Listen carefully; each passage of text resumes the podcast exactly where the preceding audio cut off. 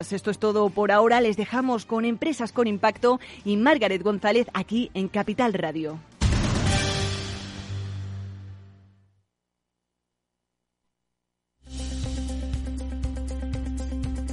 Si inviertes en bolsa, esto te interesa. XTB tiene la mejor tarifa para comprar y vender acciones y ETFs, cero comisiones hasta 100.000 euros de nominal. Si inviertes en bolsa o quieres empezar, más sencillo e imposible. Entras en xtb.es, abres una cuenta online y en menos de 15 minutos compra y vende acciones con cero comisiones. La atención al cliente es en castellano y está disponible las 24 horas del día. ¿Qué estás esperando? Ya son más de 450.000 clientes los que confían en xtb.es. Riesgo 6 de 6. Este número es indicativo del riesgo del producto, siendo uno indicativo del menor riesgo y 6 del mayor riesgo. Finanbest, ganadores del premio del diario Expansión a la cartera de fondos de inversión más rentable en 2021 en categoría conservadora. Finanbest, 5 estrellas Morningstar para nuestro plan de renta fija mixta. Finanbest, gestor automatizado líder en rentabilidad por tercer año consecutivo. Finanbest, tú ganas. Invierte en acciones o ETFs sin comisiones. Tesla, Netflix, Amazon, Banco Santander, Telefónica, miles de acciones de los 16 mayores mercados bursátiles del mundo. Cero euros de comisión, hasta 100.000 euros de volumen mensual. Abre tu cuenta 100% online en solo 15 minutos. xtb.es. Riesgo 6 de 6. Este número es indicativo del riesgo del producto, siendo uno indicativo del menor riesgo y 6 del mayor riesgo. Empresas con impacto con Margaret González. Muy buenas tardes, ¿cómo estás? Espero que hayas tenido una buena semana y para rematarla te traigo yo hoy un programa lleno de cuidado y de mimo. Cuidado por el trabajo bien hecho, pero también por uno mismo. Luego te cuento. Vamos a hablar con una de esas pequeñas, y pongo entre comillas marcas, eh, porque eh, no la considero pequeña para nada, creo que cuesta mucho trabajo sacarlas adelante y más si se hace con unos fuertes valores de sostenibilidad, de creatividad y de impacto social. Hoy vamos a hablar con una de esas modas, marcas de moda sostenibles, eh, marcas artesanales que tanto se le ocurran día a día. Pero bueno, eso en un momentito. Ahora mismo vamos a darle al play, vamos a ponernos en movimiento y arrancamos Empresas con Impacto.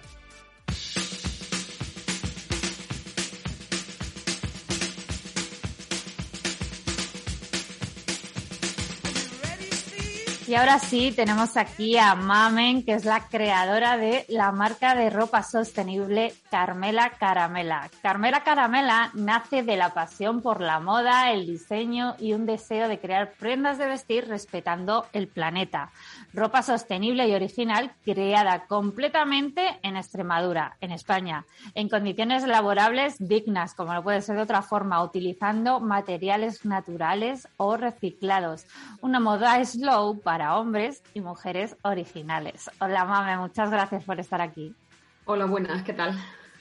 Oye, cuéntanos, vamos a, ubicar a la gente. ¿Qué es eso de moda sostenible?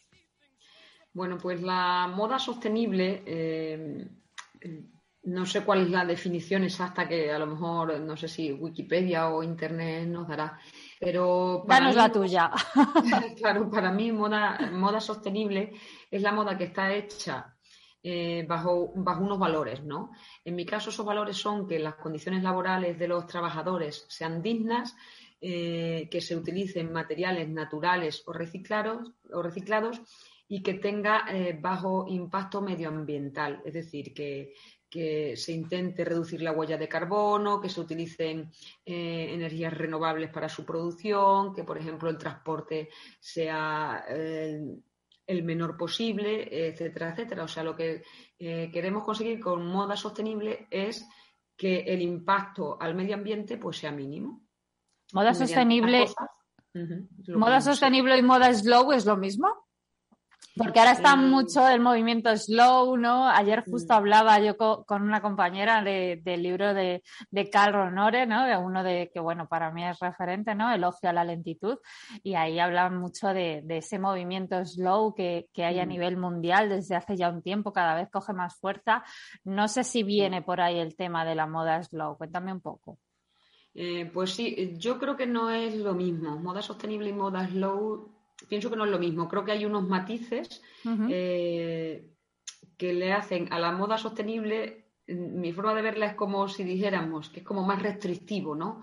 O sea, la moda slow tú puedes hacer, por ejemplo, una persona que, haga, mm, por, así decirte, eh, vestidos a medida, pero utiliza a lo mejor materiales que no son naturales o que utiliza tejidos que son de poliéster o algo así, pues a lo mejor no es sostenible porque está utilizando poliéster y el tejido lo ha comprado en una multinacional y ha venido de China o algo así pero sí es moda slow, porque lo está haciendo ella, lo está haciendo ella desde su casa, eh, lo está haciendo a medida para una persona, no tiene una gran producción detrás, no la va a quedar un stock detrás. Entonces, para mí eso sería moda slow. Y moda sostenible es la que intenta eh, que todo el proceso pues sea, sea con bajo impacto medioambiental y, con, el, con, la mínima utilización de recursos, digamos. Y sobre todo, mm, para mí es importante el uso del poliéster. Para mí, si es sostenible,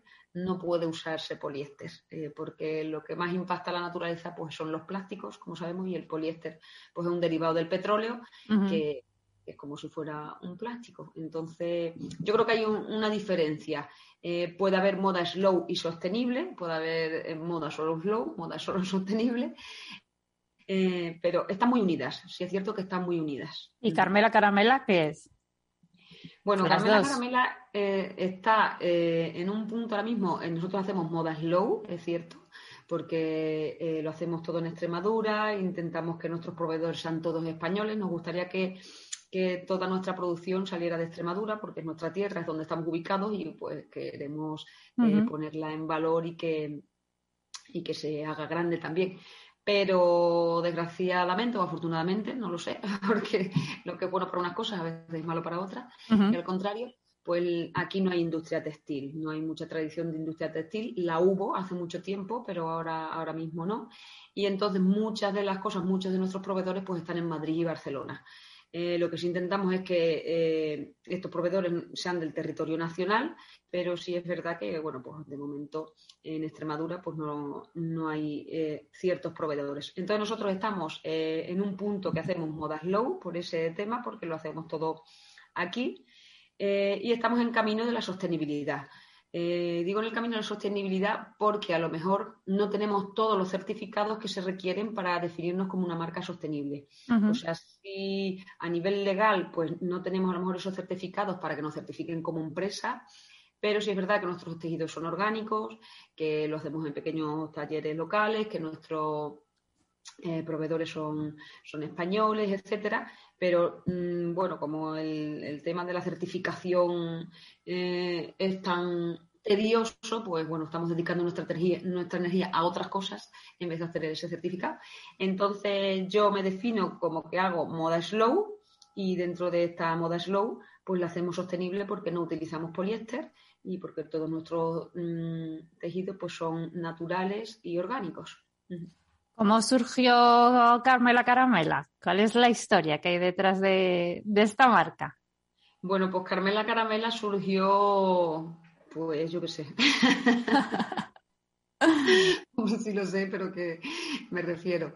Eh, surgió porque, bueno, yo vengo de un sector totalmente diferente al de la moda. Yo estudié arquitectura técnica y soy aparejadora eh, bueno, no sé lo que soy, pero estudié eso. eso lo del tema del título ya para otro día.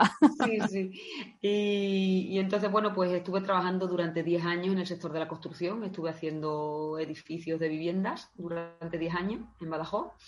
Y bueno, pues yo veía que no me acababa de llenar ese trabajo, que no me llenaba el sector y sobre todo el ritmo, ¿no? Era un ritmo muy muy estresante y yo veía que no era feliz. Yo notaba que también por muchas cosas, ¿no? Porque a lo mejor el erario no era lo más óptimo y por otra serie de circunstancias, ¿no?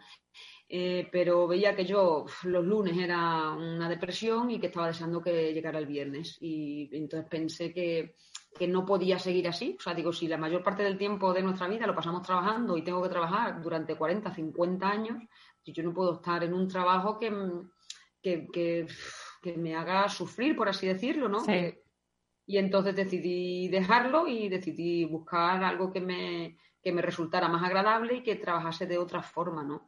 Porque también el sector de la construcción es muy agresivo, ¿sabes? Eh, en aquellas épocas que yo empecé a trabajar en el boom de la construcción, eh, allá por el año 2002 o así, pues era un sector muy, muy agresivo y, tampoco me gustaba ese, ese, ese, punto ¿no? del trabajo. Y entonces lo dejé y empecé mi proceso de búsqueda a ver qué, qué era lo que quería hacer o lo que podía hacer. Entonces Eres de las mm. personas que te reinventaste. Sí, sí. La verdad que hay mucha gente ahora que se está reinventando. Nosotros yo recuerdo cuando, eh, así entre los amigos y demás, cuando alguien dejaba su trabajo era, ostras, qué guay, has dejado el trabajo. Y eso quería decir que iban a empezar proyectos diferentes a lo que habíamos estudiado, porque muchas veces te pones a estudiar sin saber eh, claro. vas a trabajar y lo que quieres hacer, porque te hacen decidir con 18 años hmm. y esa edad no estaba... No están las hormonas ahí para decidir mucho. No, en divertirme, ¿no? Claro. lo, lo que quería ser de mayor. Entonces, la verdad que es complicado. Luego, con el paso del tiempo ya te vas formando como persona más y tienes unos valores y quieres ir a por ellos. Entonces, por eso decidí dejarlo y empezar esa búsqueda. Y entonces en esa búsqueda siempre me ha gustado hacer cosas con las manos, siempre eh, eh, me confeccionaba ropa cuando era adolescente, empecé a buscar en mis recuerdos y me di cuenta que siempre estaba jugando cuando era pequeña a hacer vestidos a mis muñecas y demás. Y entonces ahí vi que a lo mejor tenía una, como una pasión y digo, pues mira, hay que intentarlo porque los sueños hay que cumplirlos y si no me va a quedar ahí la cosa de, nunca lo intenté. Entonces, bueno, ¿qué tengo que perder? Eh, un poco de dinero, pues el dinero va y viene. Tenía unos ahorros y entonces me, me tiré a la piscina, me formé en diseño de moda en Madrid durante un año y me tiré a la piscina y aquí estoy desde entonces. Esto fue en el año 2018 y bueno, vamos poquito a poco porque no no podemos ir más deprisa y tampoco queremos, eh, porque queremos hacerlo de forma que nos permita también disfrutar de la vida, o sea, no queremos hacer un trabajo que al final estemos estresados, porque la industria de la moda sí es verdad que también es estresante por el tema de las fechas, que tienes que sacar eh, las colecciones en fecha y tal, cada año, o sea, que está muy establecida, ¿no? Entonces, en ese sentido, nos apuntamos a ese tren, pero lo hacemos más a nuestra manera. Y, bueno, y aquí estamos. Eh, Tú eh, haces los estampados también, ¿verdad, Mame? ¿Cómo? Los estampados los haces tú también, porque esto es algo que, no todo el mundo lo hace. Sí, la apuesta de valor de nuestra marca es esa, que bueno, pues nosotros diseñamos eh, las prendas, evidentemente, hacemos el patrón y diseñamos los modelos de vestidos, pero quisimos darle un valor añadido a nuestras prendas que era eh, hacer nuestros propios estampados, o sea, para diferenciar nuestras prendas y que no eh, vaya todo el mundo siempre igual, porque a nosotros pues nos gusta vestir también diferente y, diferenciarnos y sentirnos diferentes. La originalidad es uno de los valores de vuestra marca, ¿verdad? Sí, totalmente. Y entonces los estampados los hacemos nosotros, los hacemos unas veces a mano, otras veces al ordenador, los pasamos a digital y luego se los mandamos a las empresas que estampan los tejidos y nos hacen nuestros tejidos que son únicos porque pues, nuestros estampados salen de nuestra inspiración y nuestra inspiración ahora mismo está muy ligada a Extremadura, a la mujer y, en fin, a cosas que a nosotros nos hacen palpitar, que es muy importante. Oye, ¿es rentable una marca de moda sostenible en estos momentos en España? Bueno, eh, el mercado... ¿Está el sector para que sea rentable ahora mismo? Bueno, eh, mm, vamos a decir que sí, que no. O sea, eh, los comienzos son duros, o sea, hay que, hay que tener mucha paciencia. Si quieres crecer rápido tienes que meterle mucho dinero a la marca. Nosotros pues no teníamos ese dinero para meterle y entonces pues decidimos ir despacio. Eh, y los comienzos son duros porque, porque bueno, porque no eh, la población no está concienciada todavía. Hay un sector que sí, hay una parte de personas que sí, que están concienciadas de que hay que comprar menos ropa o cambiar la forma de consumir ropa, digo ropa y también otras cosas, o sea, también pueden ser a lo mejor juguetes o incluso aparatos informáticos o muebles, no sé. El sistema de consumo es... consumo en general, sí. sí. Hay un sector de la población que sí está concienciado, pero hay otro que no. Entonces, al principio rentable, pues no. O sea, yo todavía eh, podemos decir que no vivo de mi marca. O sea, yo no estoy perdiendo dinero, estoy haciendo lo que me gusta, me estoy divirtiendo, estoy contenta, pero no, te voy a decir que me gano yo aquí un sueldo de 2.000 euros, pues no. todavía no, porque no es fácil eh, llegar a ese cliente que, mm, que, demanda este tipo de ropa, porque eh, es una ropa que es más cara al estar producida en España, al utilizar tejidos eh, que son diferentes, pues es más caro y entonces pues ese cliente pues hay que llegar a él y, y no es fácil. Entonces, pues bueno, esto te quería preguntar, ¿tú crees que el consumidor cada vez compra más consciente, cada vez demanda más marcas como la tuya, que, pues son más sostenibles, que mm, no generan tanto consumo ¿no? De, de, temporadas y temporadas? O sea, ¿crees que el consumidor, porque siempre se dice últimamente, desde hace ya un tiempo, ¿no? Se habla de que el consumidor, pues que tenemos mucho poder y cada vez somos más conscientes y cada vez compramos más de forma más eh, responsable, pero realmente vosotros, las marcas, eh, ¿lo notáis? O sea, ¿realmente notáis que cada vez ese avance, ese, esa forma de consumo cada vez es más fuerte? Sí, sí, yo pienso que sí, sí. Yo, mi sensación es que sí, porque además también las marcas eh, así pequeñas o, o, que son más grandes, pues estamos haciendo una labor de concienciación, de educación y de comunicación muy importante a través de las redes. Y entonces yo pienso que sí, el, proceso no es todo lo rápido que nos gustaría eh, a nosotros y al planeta, por así decirlo, pero sí es verdad que yo creo que cada vez hay más conciencia social y más conciencia de consumo, y no ya en la moda solo, sino también en otros sectores, en la alimentación, como te he dicho antes, o en, muchísimas cosas más, en el ocio. O sea, yo creo que cada vez las personas somos más responsables con nuestro consumo. Mm, yo creo que sí.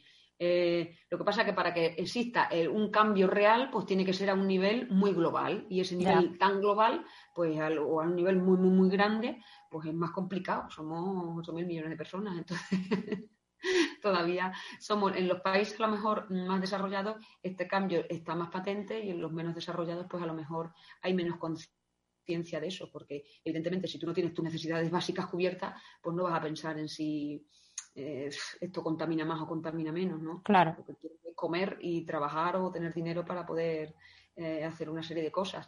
Pero sí es verdad que yo creo que cada vez lo sé por mí, por mi entorno y, por la marca, porque cada año eh, vendemos más. Entonces, yo pienso que sí, que estamos en ese, estamos en ese camino.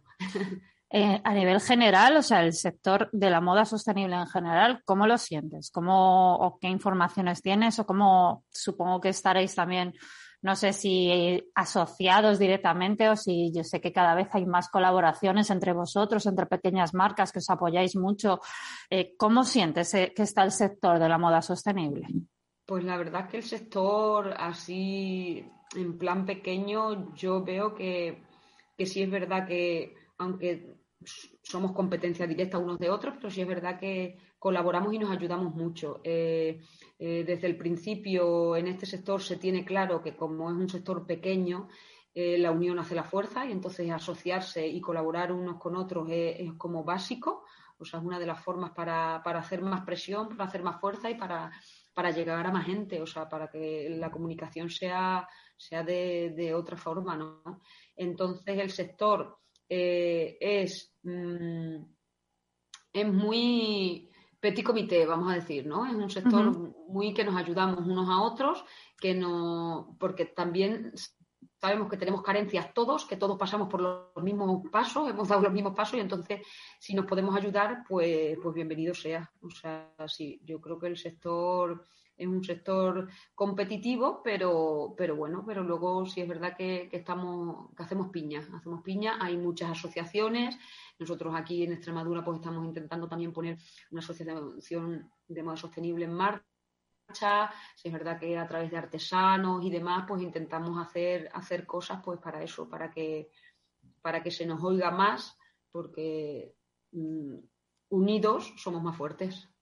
Luego hay, hay marcas como, por ejemplo, Ecodicta, ¿no? que también ha estado aquí en el programa y que, os reúne un poco a todas y también os abre un mercado nuevo, ¿no? Mercado que ellos ya tienen y, os abre eh, las puertas, ¿no? A llegar a más gente. ¿Es esa la solución? O sea, colaborar de esa manera eh, va a estar ahí porque también creo que mm, estoy totalmente de acuerdo, o sea, tenéis una labor educacional, educacional brutal, o sea, brutal, y está claro que una marca solar no puede, o sea, aparte de vuestra labor de confeccionar, de vender y todo eso, la parte educacional en vuestro caso es eh, absolutamente indispensable.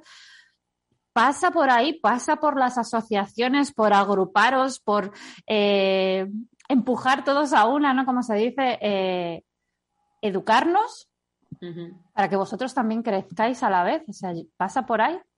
Sí, claro, totalmente. O sea, nuestra labor de comunicación y educación es fundamental. Esa tenemos que hacerla y la hacemos.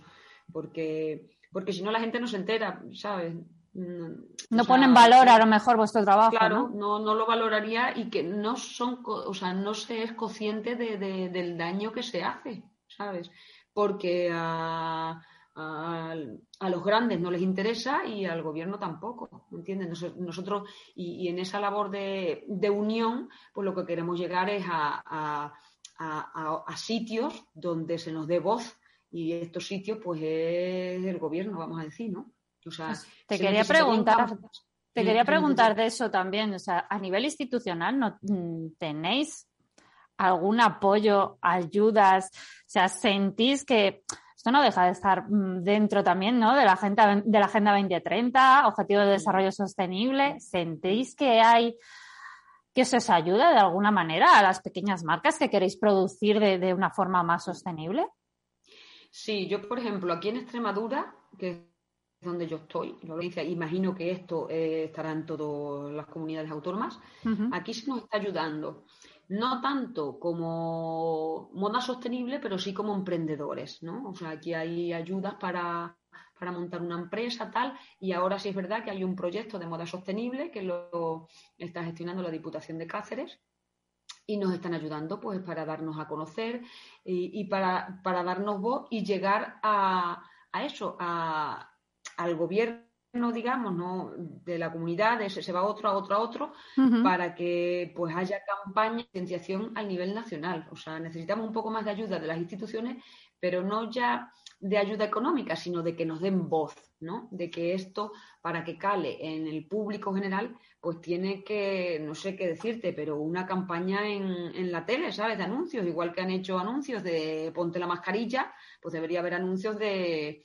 intenta no comprar mm, cinco camisetas cada temporada, ¿sabes? O, tal, o concienciar diciendo que la ropa tan barata pues la, hacen niños que no pueden ir al cole y que casi que no los pagan, ¿no? Entonces, en ese Sí, que os ayuden mm, en, la labor educacional, ¿no? En ese lado. Claro, sí. Yo pienso que esa ayuda es la que yo confío y creo que es la necesaria, porque nosotros llegamos a quien llegamos. O sea, yo llego a mi comunidad y mi comunidad pues la componen personas que están un poco concienciadas, pero a las que hay que llegar es a las que no tienen ninguna conciencia. ¿Y a esas cómo se llega? Pues, pues a través de la televisión, porque todavía se cree todo lo que se ve en la tele.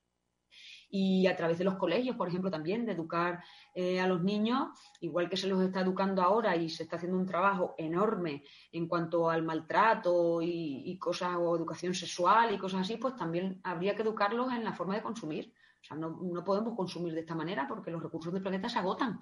Y eso en la escuela se dice, pero de una forma, en los colegios, muy, muy así de pasada. yo creo que están los temarios de los libros, pero de una forma así que, bueno, que es como que le afecta a otros, ¿no? Pero eso no le afecta a otros, nos va a afectar a nosotros directamente. O sea, los recursos del planeta se, se, están agotando y eso hay que pararlo. Y la forma de pararlo es cambiar la forma de consumo. O sea, este consumismo en el que estamos metidos, pues una barbaridad.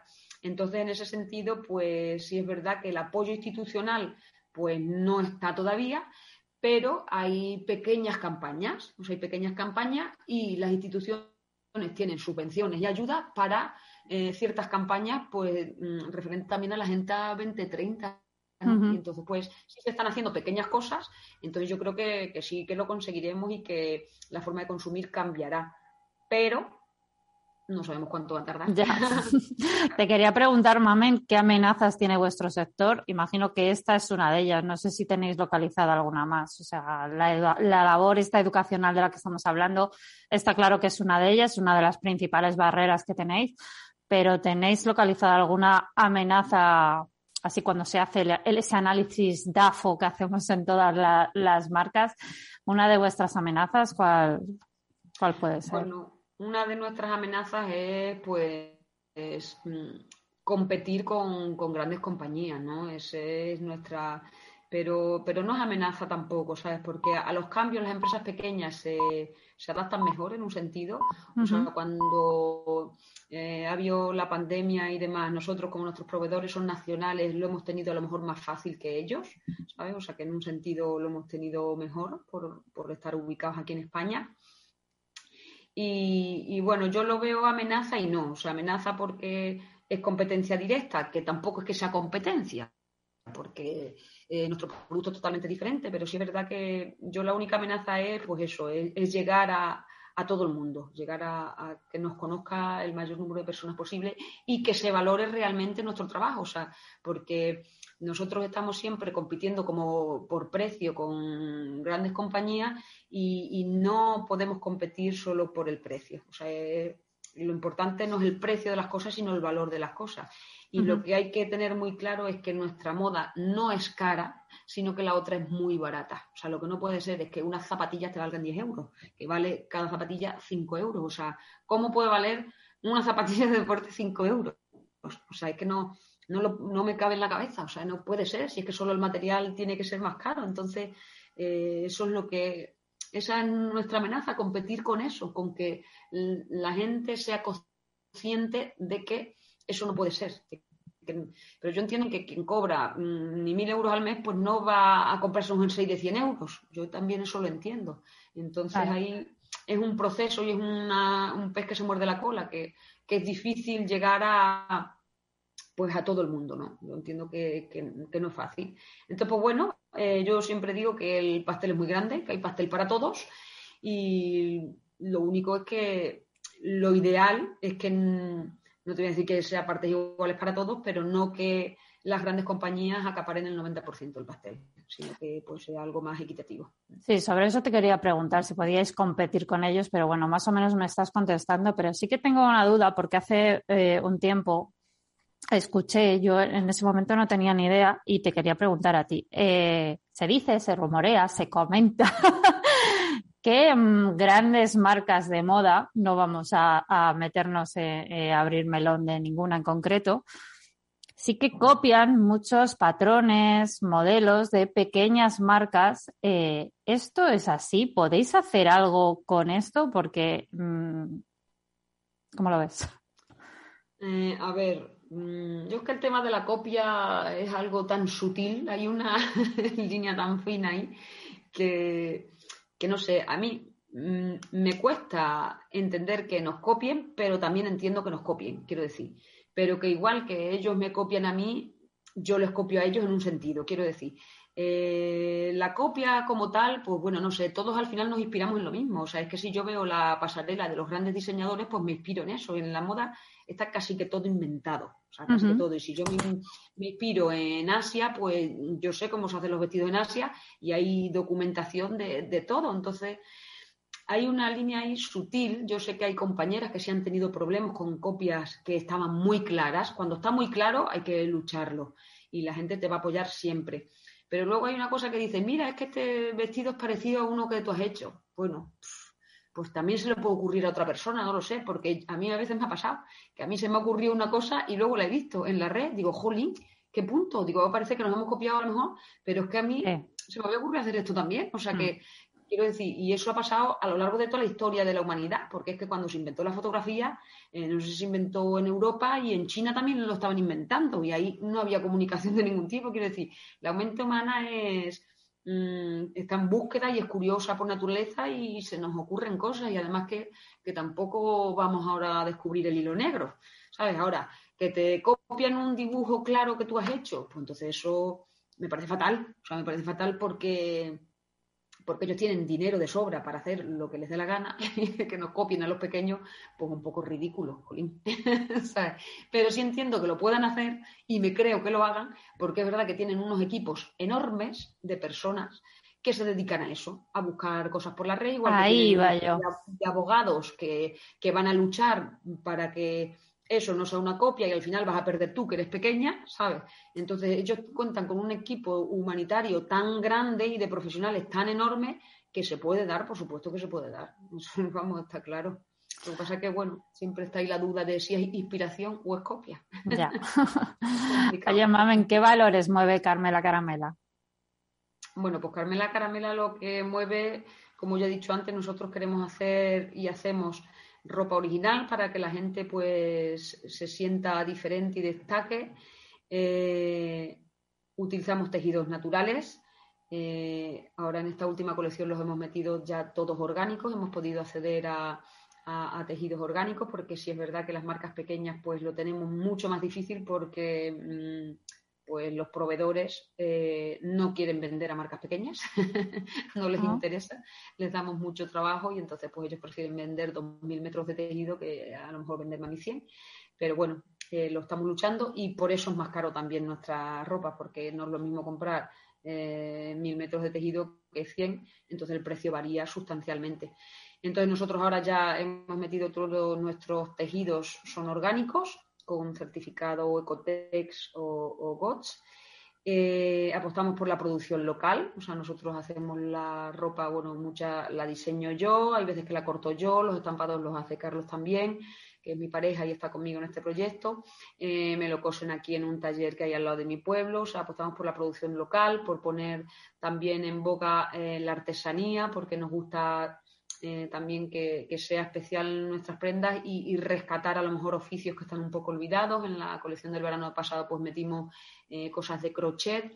Eh, y esos son nuestros valores, hacer el menos daño al medio ambiente, apostar por la producción local para que la huella de carbono de las cosas sea mínima, que no, que no haya mucho transporte entre, entre donde producimos, diseñamos y confeccionamos y, por los tejidos naturales. O sea, es importante que, nos quitemos el petróleo del medio porque, primero, hace muchísimo daño porque cada vez que lavas una camiseta de poliéster, pues eh, quedan microplásticos en la lavadora, en el agua, eso luego va al río, al mar y sabemos que los peces se los comen y luego nosotros nos comemos los peces.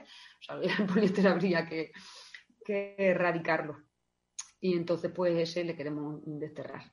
Entonces los tejidos naturales creo que es la, es la solución porque aparte pues no es igual ponerte encima de tu piel un tejido de poliéster que ponerte uno natural, o sea que está más en contacto con la naturaleza, con el entorno y con, con, la vida, ¿no? Que no con, un plástico. Mamen, pregunta obligada que le hago a todos los que pasan por estos micrófonos. ¿Puede una empresa ser rentable y generar impacto a la vez? Ser rentable y generar, claro que sí. Pienso que sí. sí. por supuesto que sí, porque eh, esos son nuestros valores, o sea, generar ese impacto y que sea rentable, o sea, al fin y al cabo nuestras facturas se tienen que pagar y nosotros, eh, esto no es una ONG, o sea, yo tengo que ganar dinero para pagar mis horas, mis facturas, la luz y para comprar mi comida. Entonces yo quiero generar un impacto, yo lo estoy generando y, quiero conseguir que la empresa sea rentable, por supuesto. Claro que se puede hacer y se puede conseguir. Eh, sí, sí, yo creo que sí.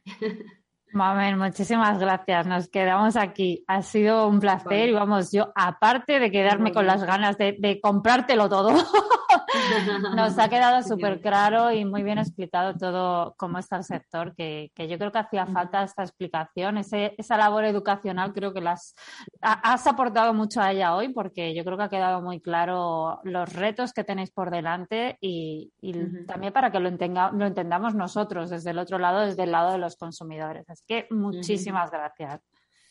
Gracias a vosotros por haberme invitado, ha sido un placer y nada, que vaya bien. Hasta otro día, mami. Y vosotros no os vayáis, que seguimos con el programa. Estás escuchando Empresas con Impacto con Margaret González. Seguimos en Empresas con Impacto, yo soy Margaret González y ahora vamos a ponernos técnicos. Vamos a hablar de cómo mantener nuestras webs actualizadas y seguras, de las diferencias que hay entre mantener una web normal y una tienda online, bueno, y un montón más de cosas. Y para ello tenemos hoy aquí a Dani Serrano, nuestro desarrollador web de cabecera. Hola Dani. Hola, muy buenos días Margaret, ¿qué tal? Bien. Bueno, Dani tiene un servicio de acompañamiento y transformación digital para pymes y profesionales, con más de 10 años trabajando en el sector y lleva desde 2018 especializado en hacer crecer negocios online. Así que nos vienes al pelo, Dani. Cuéntanos, ahora que todas las empresas están digitalizando casi por obligación, ya es lo que toca, ¿qué hay que tener en cuenta para tener una web segura? Pues yo creo que lo más importante es eh, conocer la plataforma que estás utilizando. Si por un lado tienes un desarrollo hecho totalmente a medida, pues confiar en esas personas, en esos profesionales que te lo han hecho para que te lo mantengan eh, seguro. Y por otro lado, si estás utilizando alguna de las herramientas que nos podemos encontrar ahora en el mercado, en general, te voy a contestar en general, lo más importante es mantener tu sistema actualizado. Aunque luego hay tres niveles de, de importancia, ¿no? Hay hay que tener cuidado con el proveedor de alojamiento donde se está alojando la web. Ahí a nivel físico, digamos, va a haber unas medidas de seguridad que van a escapar un poco de tu control, entonces vas a tener que haber elegido un buen proveedor Después, a nivel de software, la herramienta que tú estás eligiendo para crear esta página web, puede ser WordPress, puede ser PrestaShop, puede ser Shopify, hay un montón en el mercado, pues sería el, el, segundo nivel, mantener actualizado el software, la herramienta que tú hayas elegido. Y luego el tercero y más importante, cuidado aquí, y más importante, es el nuestro, es el personal. Normalmente es en las personas donde hay la mayor cantidad de errores. Usuarios, eh, sencillos, tipo admin, por ejemplo, mm. contraseñas muy, muy inseguras, como tu propio nombre o tu DNI o tu fecha de cumpleaños, cosas así. Entonces, hay tres niveles, físico, software y el tuyo propio personal, que es con el que tienes que tener más cuidado. Sí, porque ahora mismo hay mucha gente ¿no? que, que con todo esto de la pandemia y todo eso, se han tenido que digitalizar a la fuerza, ya lo sabemos, ¿no? Que han tenido que ir como muy rápido en esto y claro, a lo mejor a nosotros lo de no poner un usuario admin nos suena como algo súper raro y que ya nos lo sabemos, pero sí que habrá mucha gente que, para esto sea la primera vez que lo escucha prácticamente. Sí, y es totalmente normal, porque además, a medida que vas aprendiendo o vas teniendo necesidades, es cuando te vas preocupando de ello. Primero tengo la necesidad de tener una, una web. Vale, pues te preocupas de esto, ¿no? De la parte visual. Luego ya a medida que pasa el tiempo y te vas encontrando otras cosas, pues te vas preocupando de esas otras cosas. Claro, porque te habrá pasado seguro mucho de yo quiero una web bonita y ya. Pero hay que tener en cuenta qué necesitas también, ¿no? Claro, sí, sí. Hay una parte que, si eres un usuario normal que, no te dedicas a esto, eh, pues vas a obviar, vas a, pero por pura ignorancia, y es normal, que debería estar incluida en, todo proyecto digital, en toda página web, da igual el tipo de web que sea, incluso si es una intranet para uso privado, también hay que tener en cuenta este tipo de seguridad, porque luego eh, pongamos una cosa en la mesa, no normalmente en el 99% de las ocasiones no hay una persona que la ha tomado contigo y quiere atacar a tu sitio web. No, no, estos son eh, programitas que hay rodando por Internet, que van escaneando eh, Internet, van encontrando webs y van intentando Oye, mira esta web, qué bonita. Voy a intentar poner aquí admin y una batería de contraseñas. Y si una de esas entra, pues adelante. No es algo que te estén, o en la gran inmensa mayoría de los casos, no es algo que te estén haciendo a ti personalmente por hacerte daño a ti. Y aparte de, de, tener este, no poner el admin ni contraseñas muy fáciles ni cosas de esto, ¿qué mínimos de mantenimientos tiene que tener una web? Pues mira, por un lado tenemos, como decíamos antes, la herramienta que hayamos utilizado para crear nuestra web, ya sea WordPress o cualquiera de las que hemos mencionado, tenerla siempre actualizada o lo más actualizada posible. Es verdad que no hace falta estar todos los días a las 9 de la mañana dando al botón de actualizar, no es necesario, pero sí con una frecuencia eh, bastante frecuente, valga la redundancia. Parece una tontería, pero se nos olvida a muchos actualizar la web. o sea, hago el mea culpa. Sí, sí, es normal, ¿eh? es normal, porque además luego eh, sucede que al actualizar te puedes encontrar pues alguna sorpresita, entonces para evitar estas sorpresas lo vas posponiendo, lo vas posponiendo y llega un momento en que se ha hecho grande la bola y dices, uff, ahora tampoco me atrevo yo a darle. Entonces, sí, sí, es algo que, yo, yo por lo menos recomiendo una vez a la semana. A mí me parece una frecuencia lo suficientemente em, amplia para no estar pues agobiado todos los días teniendo que entrar a revisar esto, pero también lo suficientemente corta como para no encontrarte esto que hablamos, ¿no? De, oye, 20 cosas que actualizar. Uf, y si ahora alguna no es compatible con la otra, claro. o me falla la versión de PHP, yo qué sé, hay un montón de cosas luego internas que pueden, que te puedes encontrar. Y, y aparte de tenerla actualizada. Pues esto era el primer punto, ¿no? Con la herramienta que hayas elegido, manténla siempre lo más actualizado posible y después, dependiendo de tus funcionalidades, de lo que tú tengas implementado en tu web, pues vas a tener que tener un poquito de más cuidado o menos. Por ejemplo, si tienes una web eh, corporativa donde muestras quién eres, qué servicios haces, eh, todas estas cosas, pero no hay ventas, no hay transacción de dinero, no hay nada de esto, bueno, pues digamos que con tener, con haber elegido un buen proveedor de alojamiento, como decíamos antes, y mantener tu web actualizada, ya estás bien en cuanto a seguridad. Pero luego, pues, si tienes una tienda, tienes que hacer ventas, tienes que hacer envíos, o tiene que conectar tu, tu web con otro sistema, todas estas funcionalidades extra también habría que, que tener un, un, ojo sobre ellas. ¿no? Eso te quería preguntar, que si es lo mismo mantener una web normal que una tienda online. Imagino que no, pero claro, eh, ¿qué nivel de dificultad pueden encontrarse? O sea, ¿es algo que puede hacer la misma persona, no sé, ponte una tienda de cualquier tipo de productos? ¿Lo puede mantener una persona normal que no tiene conocimientos técnicos como puedes tener tú o es algo ya más elaborado?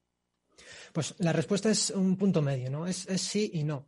Al final eh, son, como tú decías, son habilidades, son conocimientos. Si tú los tienes o, o poco a poco los vas aprendiendo y vas eh, despacio, digamos, uh -huh. eh, lo puede hacer cualquier persona. Lo que sí que no podemos pasar es de, de, nunca haber tocado nada en la web, pero por no tocar me refiero a, a no haber creado ni siquiera una entrada del blog, querer mantener o administrar una tienda online o una membresía o algo mucho más complejo.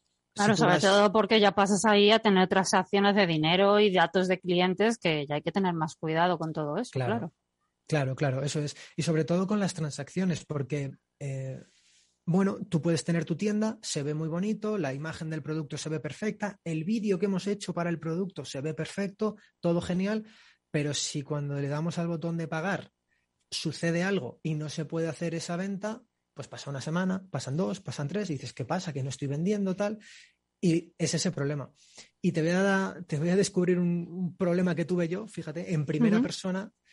Eh, un, un, cambio que hicimos hizo que el CSS, que para resumirlo es eh, la parte visual de la web, hizo que sobre un fondo blanco nos pusiera un botón de color blanco.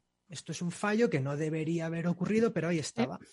Y claro, no nos dimos cuenta, no nos dimos cuenta hasta que caímos en, oye, es que no se ve el botón. No el es botón que no, no existe. Claro, no es que no funcione el, el, pago, es que la persona que entra aquí y no, y no ha entrado anteriormente y no sabe que aquí hay un botón, pues no está viendo el botón. Entonces, bueno, son cositas que, que hay, que, que hay que revisar. Oye, cuando creáis una página web, bueno, la primera pregunta sería, ¿todo el mundo puede crear su propia página web? ¿Es algo muy complicado? ¿Es algo que vosotros, mm, tú en este caso, aconsejas que, que mejor se delegue y que cada uno haga lo que, para lo que de verdad sabe hacer? ¿O cómo ves tú esto? Ahora que todo el mundo, pues no sé, no sé si la gente estará eh, habituada a estos nombres, pero bueno, se trabaja con Divi, que son plataformas, por ejemplo, que se hacen eh, webs de forma más o menos eh, sencillas, pero tú aconsejas que la gente se meta a hacer su propia página web o cada uno a sus zapatos? Claro, yo aquí te voy a dar la respuesta estándar, que es depende. No, Entonces, tú mojate. Sí, sí, no, no, me voy a mojar, me voy a mojar, lo voy a desarrollar, pero la respuesta es Dale. depende. Depende hasta donde tú quieras llegar, depende de lo que quieras conseguir. Eh, la respuesta es sí, cualquier persona puede hacerlo, puede aprender a hacerlo. Volvemos a lo de antes, al final son habilidades y conocimientos. Tú, por ejemplo, puedes diseñar una casa, puedes hacer eh, el, eh, ¿cómo se dice? Eh, un arquitecto, el plano, ¿no? Tú puedes hacer uh -huh. el plano de una casa y luego construirla. Pues sí, tienes manos, puedes comprar ladrillo, puedes comprar cemento, bueno, arena y, y cemento y agua, tal, puedes hacerlo. Pero, ¿cómo va a quedar esa casa? ¿Te preocupa solo la parte visual? ¿Con que la fachada quede bien pintada es suficiente? ¿O hay cosas internas que, que preocupan? Entonces yo creo que, que, la respuesta es depende a donde tú quieras llegar, depende si es un proyecto personal, depende si lo que quieres es precisamente aprender a hacer páginas web, entonces no importa que se rompa porque es el objetivo. Es no, claro, pero yo estoy pensando, pues eso, en una tienda que ahora mismo se ha tenido que digitalizar con toda esta situación y dicen, bueno, pues hacer una web cuesta mucho dinero. Bueno, ahora me contarás también eso, pero eh, si me puedo ahorrar esta parte, pues la hago yo y ya está. Y ahí, ahí ¿qué le decimos? Claro, ahí, ahí es, eh, depende del tiempo que tú como persona, ya sea eh, tiempo profesional o tiempo eh, como hobby, digamos, el tiempo que tú tengas. Si eres una empresa que prevés que vas a tener mucho movimiento, mucho, muchas ventas online por porque tú eh, conoces tu negocio mejor que nadie, yo te diría, delégalo, no te metas en un marrón, porque luego te pueden pasar cosas y estar un día, dos días, una semana sin la web. Si, si, es algo, si es al contrario, si estás empezando, si nunca eh, has vendido online o, nunca, o tu negocio está empezando, digamos, y, y además quieres dedicarle tú el tiempo a aprender, perfecto, lo puedes hacer tú. Pero de entrada, mi respuesta sería, delégalo. Ante la duda, ante la duda, delégalo. Si tienes tiempo y quieres invertirlo en aprender a hacerlo tú, vale, pero es otra rama más. Eh, es, lo que tú decías antes de eh, zapatero a tus, a tus, zapatos, pues hmm. imagínate, precisamente, un zapatero. ¿Cómo de conocimientos tienes tú de, ordenador? ¿Qué tal te manejas con el ordenador? Eh, ¿Eres capaz de navegar por Google o, ni siquiera eso? Y, y, yo diría más, o sea, ¿qué tiempo tienes para dedicarte a eso realmente? Porque pensamos que podemos, decir, cuándo podemos, pero eh, luego al final trabajar en un negocio online o tener las dos variantes, ¿no? Física y online, supone, como todos, como siempre digo, o tiempo o dinero. Así que también hay que decidir a ver qué es lo que invertimos, una cosa o la otra. Eso es. Oye, y hablando de dinero, mm, ¿desde cuánto nos podemos encontrar una página web? Porque aquí se, oye de todo, pero tú que estás aquí metido en el, mundillo, ¿desde cuánto se puede encontrar una página web en condiciones? Pues mira, por poder te puedes encontrar desde algo súper barato, rondando los 200 euros, por ejemplo. Vale, en condiciones. Claro, sí, sí, sí. Sí, sí, en condiciones, en condiciones. Hablando de, hablando de que vas a tener un resultado aceptable. Ajá, vale desde 200 euros. Pero es como todo, hay que tener cuidado con la letra pequeña. Yo, por ejemplo, me encuentro eh, muchos anuncios, en, este caso en Instagram, que es la red que más utilizo yo, que más consumo yo, perdón, em, con este tipo de precios, pero luego tiene la letra pequeña de tienes que estar con nosotros pues dos años, cinco años, lo que sea. Incluso con mucho más detalle, tipo, el primer año te cuesta esto, pero el segundo te cuesta esto y luego el cuarto al octavo te cuesta esto, yo qué sé, mm. ahí ya se puede rizar mucho el rizo. Entonces, por poder te lo puedes encontrar, pues eso, desde 200 euros o, mucho menos. Y ya te digo, una web aceptable, que el resultado sea eh, aceptable, porque lo bueno es que, volvemos a lo de antes, si eliges un buen alojamiento, si eliges una buena herramienta, pues ya tienes dos de tres bien hechas. Entonces, Em, es fácil conseguir un buen resultado. Y luego, si lo que buscas es un, trabajo más profesional, más eh, personas especializadas en lo que están haciendo y que puedes tener mm, cubierto pues, cualquier tipo de problema que te encuentres, porque esto también es otra, hay, hay eh, profesionales o personas o agencias que cubren un cierto abanico de posibilidades. Si se sale de eso, pues eh, lo siento, no estaba en el contrato. Entonces, si damos este otro paso, ya pueden rondar los 800, 1000 en adelante. perdón, 800 o 1000, no, no 800, 1000. 800, 1000 euros, 1500 y de ahí para arriba. Piensa que cada web, eh, dependiendo de lo que tú necesites, pues volvemos al ejemplo de antes, es como una casa. Sí, sí. ¿Qué necesitas? Un baño, un aseo, un baño y un aseo, dos baños grandes, dos habitaciones grandes, eh, tres pisos. Bueno, se puede hacer muy complejo. Claro.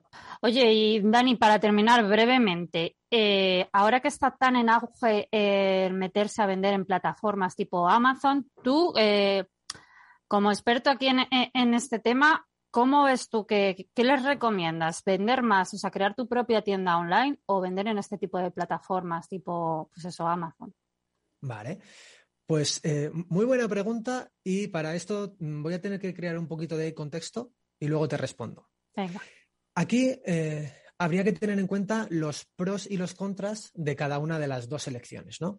Eh, vamos a hablar de Amazon por poner un nombre, pero me valdría cualquier plataforma, incluso Booking, o, que se salga un poco del, del, tema vender producto, ¿no? Puede ser también alquilar habitaciones o cualquier otro tipo de plataforma. Cursos, lo que sea. Esta, esta opción, lo bueno que tiene es que esas plataformas trabajan el tráfico. Hay muchas personas que ya están buscando cosas en general en esas plataformas. Lo malo, resumiendo y generalizando, lo malo es que te cobran a ti muchas comisiones cuando vendes. Bueno, está bien. Mientras que, mientras que consigas vender, pues está bien, ¿no? El problema es que a lo mejor eh, pues vas justo o, te cuesta mucho mantenerte con estas comisiones, dependiendo de lo que vendas, ¿no? Lo bueno de crear tú tu propia plataforma es justo la inversa tienes eh, menos cobro, menos gastos, menos comisiones por venta. Hablamos por venta, porque la web te cuesta lo que te cuesta, el servidor te cuesta lo que te cuesta. Ahora, si vendes un producto o si vendes siete, da igual. ese precio es lo mismo, ¿no?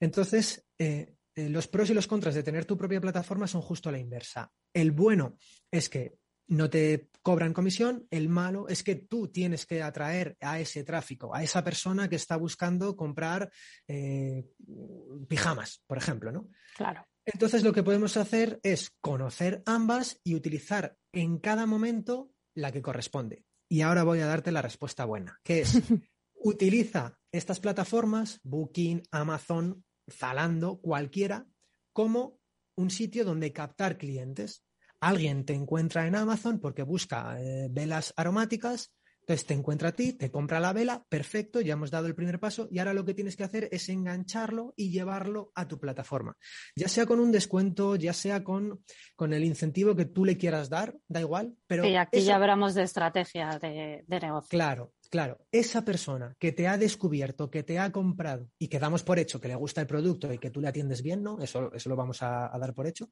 Que no se nos escape. Claro, eso es. Entonces, que la próxima venta no venga otra vez a través de la plataforma donde te van a volver a cobrar comisión, donde llévatelo a tu propia plataforma que te compren a ti directamente. Es pues como ir a un mercadillo. Sí, sí. Perdona, que iba a terminar. Es, como ir a un mercadillo, pero luego dar a conocer, oye, que mi tienda física, mi tienda habitual está en tal calle. Pues sería algo así. Pues aquí dejamos esta pedazo de respuesta con estrategia de negocio incluida, así que dos por uno. Muchísimas gracias, Dani, se nos acaba el tiempo, así que mil gracias y súper interesante. Espero que hayan cogido apuntes todos. Gracias a ti, un abrazo. Un abrazo.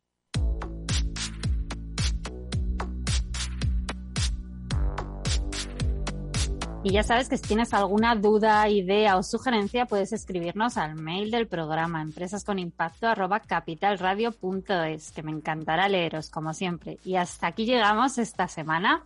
Te recuerdo, como siempre, lo que te acabo de decir, que nos escribas, que nos mandes tus dudas, tus sugerencias, ideas, lo que quieras. Tienes ese consultorio de empresas con impacto capitalradio.es. Muchas gracias, como siempre, por escucharnos al otro lado una semana más. Y ya sabes, nos vamos, pero nos escuchamos la semana que viene, el viernes de 7 a 8. O si nos escuchas desde el podcast, nos escuchamos cuando tú quieras. Ya sabes, lo importante es que los escuchemos en la web de Capital Radio. Ya sabes que tienes también todos los programas anteriores. Por si te has perdido alguno, pues que vayas a, ponerte al día. Y ya sabes que a mí me encuentras como siempre en mis redes sociales por mi nombre y en mi web canalinicia.com hablando como siempre de comunicación. Feliz semana y feliz fin de semana.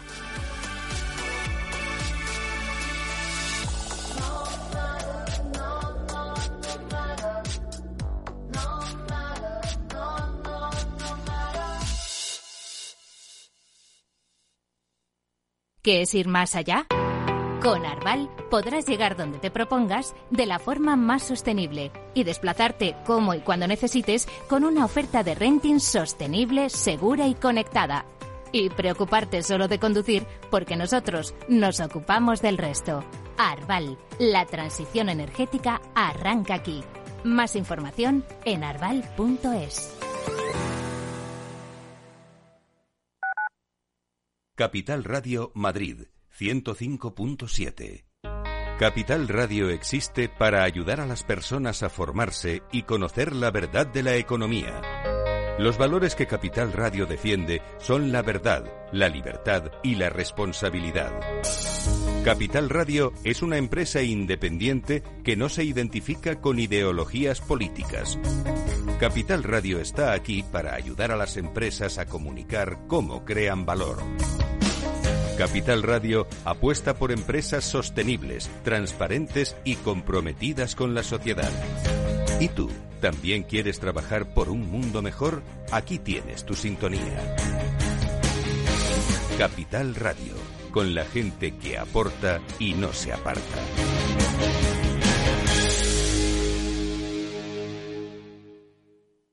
Capital Radio. Siente. Ser una empresa Red Infinity es disfrutar de la mejor conexión de fibra, es tener voz y datos ilimitados, es contar con centralita virtual para no fallar nunca. Porque nada puede parar tu empresa, con Red Infinity disfruta de todo eso y mucho más, ahora con un 30% de descuento. Llama gratis al 1500. Vodafone Business. Together we can.